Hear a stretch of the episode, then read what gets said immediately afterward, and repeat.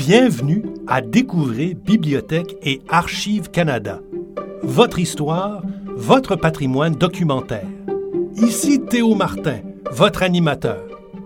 Joignez-vous à nous pour découvrir les trésors que recèlent nos collections, pour en savoir plus sur nos nombreux services et pour rencontrer les gens qui acquièrent, protègent et font connaître le patrimoine documentaire du Canada.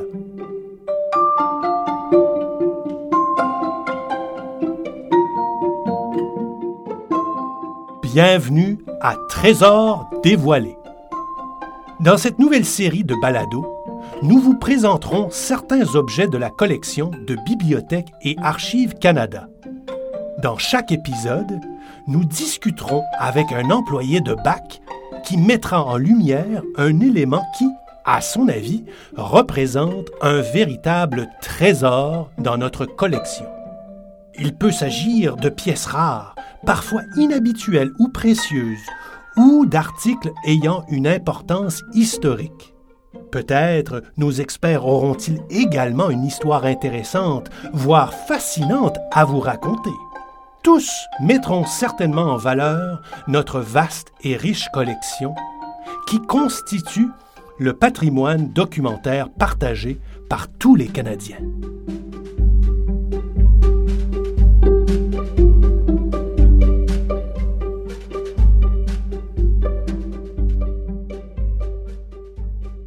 Pour notre troisième épisode intitulé Le meilleur des deux mondes, nous recevons Geneviève Morin, archiviste à BAC et ancienne animatrice du balado Découvrez Bibliothèque et Archives Canada.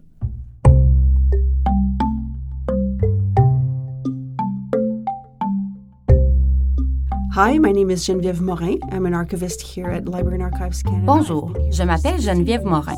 Je travaille comme archiviste à Bibliothèque et Archives Canada depuis 16 ans. Je fais actuellement partie de l'équipe de la Direction générale des documents gouvernementaux et je suis spécialiste des collections artistiques produites par le gouvernement du Canada. Commençons avec la première question traditionnelle de la série Trésors dévoilés. De quel article allez-vous nous parler aujourd'hui?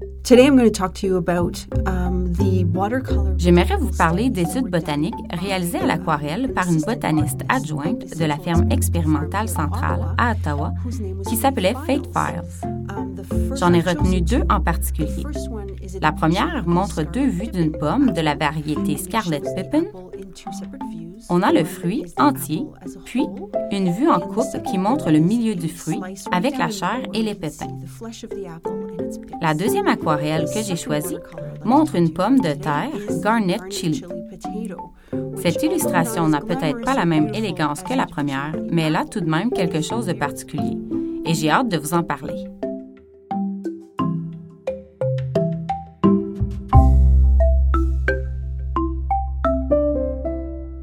Expliquez-nous pourquoi ces articles font partie de la collection de Bach. J'ai trouvé ces aquarelles pendant que j'inventoriais une partie de la collection des œuvres gouvernementales qui n'avaient pas été entièrement cataloguées. J'ai été très surprise d'apprendre que ces aquarelles faisaient partie d'une série de 79 illustrations léguées à Bach en 1989. Seulement trois d'entre elles figuraient au catalogue. En ouvrant ces boîtes, été ravie par ma découverte. Un trésor comprenant toutes sortes de variétés de fruits et de légumes colorés dont certaines sont aujourd'hui inconnues. Les 79 illustrations botaniques dont parle Geneviève ont été léguées à Bach en 1989 par le ministère de l'Agriculture. Nous avons demandé à notre experte pourquoi ces articles étaient des trésors incomparables. Ces documents sont uniques pour de nombreuses raisons. Premièrement, ils illustrent bien de quoi il est question quand on parle de la collection d'œuvres d'art documentaires de Bach. Ces deux aquarelles sont visuellement intéressantes, mais elles ont d'abord une visée scientifique. Pour constituer sa collection d'œuvres d'art, Bach privilégie toujours l'aspect informatif aux qualités esthétiques mais ces aquarelles offrent le meilleur des deux mondes. En plus d'être belles, elles nous renseignent sur divers sujets comme l'histoire du Canada, l'agriculture dans notre pays et le travail d'une femme artiste. Ces aquarelles sont aussi uniques parce qu'elles témoignent d'une expertise à laquelle nous ne pensons plus aujourd'hui. Elle remonte aux années 1920. La pomme date de 1921 et la pomme de terre de 1925. Or, on l'oublie parfois, mais la photographie couleur n'est arrivée qu'un peu plus tard. Alors, comment les scientifiques de la ferme expérimentale pouvaient-ils communiquer des informations à propos, par exemple, des maladies menaçant une variété de pommes, de sa coloration parfaite ou de sa couleur typique. Comment pouvaient-ils transmettre des renseignements précis pour identifier une herbe ou une graine? Ils devaient demander à de talentueux aquarellistes de produire des rendus ayant une précision presque scientifique, ou plutôt une précision rigoureusement scientifique des végétaux qu'ils étudiaient. Lorsqu'on regarde ces aquarelles, on voit tout de suite que le gouvernement du Canada pouvait compter sur des artistes exceptionnellement doués. On se demande même, dans ce cas-ci, si Mme Files n'a pas coupé quelques poils de son pinceau pour parvenir à tracer des lignes aussi fines. Quand on examine la surface de la pomme de terre, on voit tous ces petits plis dans la pelure fine comme du papier. On peut presque sentir la texture quand on regarde la pomme de terre. On a l'impression de pouvoir la saisir. On devine quel effet ça ferait. La peau de la pomme est rendue avec la même précision, par exemple dans les touches de rouge qui colorent la robe jaune brillant.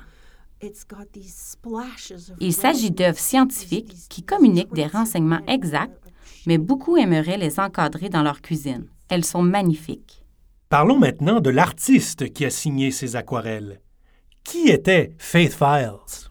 LEC is very proud to have been one of the first institutions in Canada to collect women artists. BAC est fier d'être une des premières institutions au Canada à avoir collectionné le travail d'artistes féminines. C'est grâce à cette tradition que nous possédons aujourd'hui une fantastique collection d'œuvres signées par des femmes artistes, tant amatrices que professionnelles. Faith Files, en tant qu'artiste professionnelle à l'emploi du gouvernement du Canada, a contribué à cette collection. Son travail nous aide aussi à mieux comprendre le rôle des femmes dans la sphère scientifique et dans la fonction publique au début du 20e siècle. La passion de Faith Files pour la vie intellectuelle, l'art et la botanique l'a suivi pendant toute sa vie. Son père est un botaniste amateur. À la fin du 19e siècle, lorsqu'elle fréquente l'université McGill, où elle obtient un baccalauréat en art, elle côtoie Carrie Derrick, une pionnière de la génétique et de la botanique au Canada.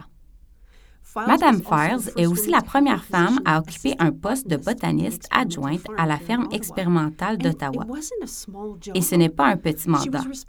Elle est responsable du jardin botanique et de l'herbier du Dominion du Canada.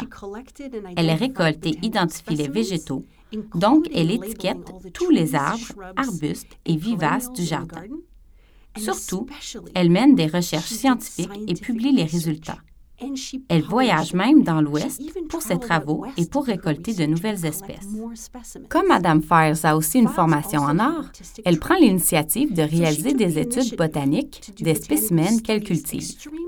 Elle réalise ses études d'une précision exceptionnelle à l'aquarelle. Au début, elle s'en sert pour ses propres publications et permet à ses collègues de les utiliser. Le ministère de l'Agriculture, reconnaissant bien vite son talent, commence à illustrer ses publications officielles avec les œuvres de Madame Files. J'étais aux anges quand j'ai trouvé une collection entière de ses aquarelles dans nos archives.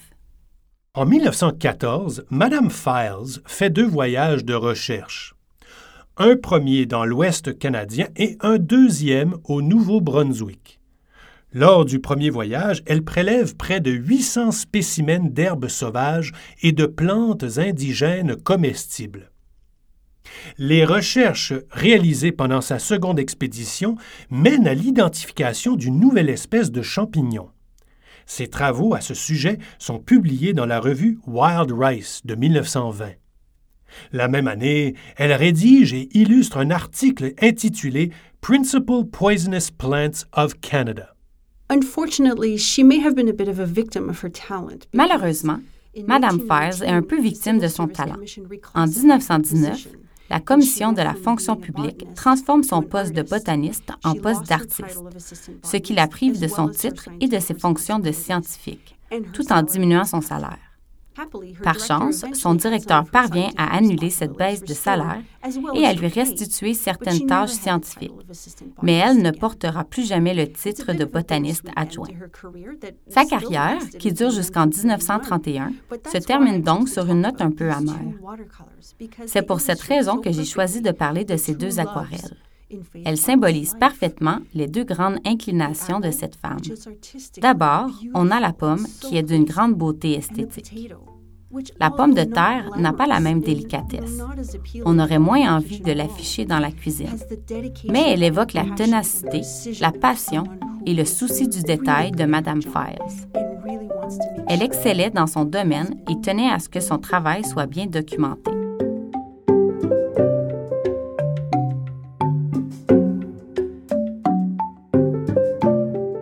Les illustrations botaniques de Faith Files sont préservées dans le fonds du ministère de l'Agriculture de Bac. La collection compte aussi des publications auxquelles elle a participé, et notre collection d'art privé comprend un de ces tableaux de paysages représentant la vallée de la Gatineau vue de Kingsmere. Comme j'ai pu faire numériser les aquarelles dont nous avons parlé aujourd'hui, elles sont accessibles à nos auditeurs. Certaines illustrations de la série ne sont pas encore cataloguées, mais vous pouvez tout de même en voir quelques-unes. Je vous invite à visiter notre site web et à saisir les termes Scarlet Pippin, ça s'écrit P-I-P-P-E-N, et Garnet Chili dans l'outil Recherche dans la collection. En terminant, je voulais vous dire qu'il y a une belle collection numérique des aquarelles de cet artiste sur le site web du Musée des sciences et de la technologie. Ce musée possède d'ailleurs bon nombre des archives de la ferme expérimentale. Pour voir ces deux études botaniques, vous pouvez utiliser l'outil recherche dans la collection sur le site web de BAC, comme le disait Geneviève, ou visiter notre page Flickr. Vous y trouverez un album intitulé Trésors dévoilés où nous publierons à chaque épisode des photos des archives présentées. Vous trouverez un lien vers cet album dans la section Liens connexes de cet épisode.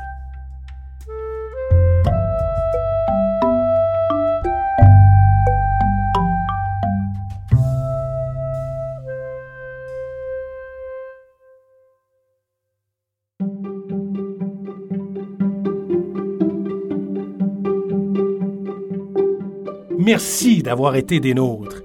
Ici Théo Martin, votre animateur. Vous écoutiez Découvrez Bibliothèque et Archives Canada, votre fenêtre sur l'histoire, la littérature et la culture canadienne. Nous remercions chaleureusement notre invitée d'aujourd'hui, Geneviève Morin. Merci également à Isabelle Larocque et à Sandra Nichols pour leur contribution. La chanson thème de ce balado est tirée de la banque Blue Dot Sessions. Cet épisode a été conçu et réalisé par David Knox. Si vous avez aimé cet épisode, nous vous invitons à vous abonner au balado par le fil RSS de notre site web, Apple Podcasts ou votre plateforme habituelle. Vous trouverez la version anglaise de tous nos épisodes sur notre site web ainsi que sur Apple Podcasts et Spotify.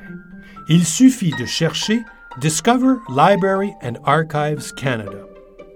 Pour plus d'informations sur nos balados, ou si vous avez des questions, des commentaires ou des suggestions, visitez-nous à bac-lac.gc.ca baroblique balado au pluriel.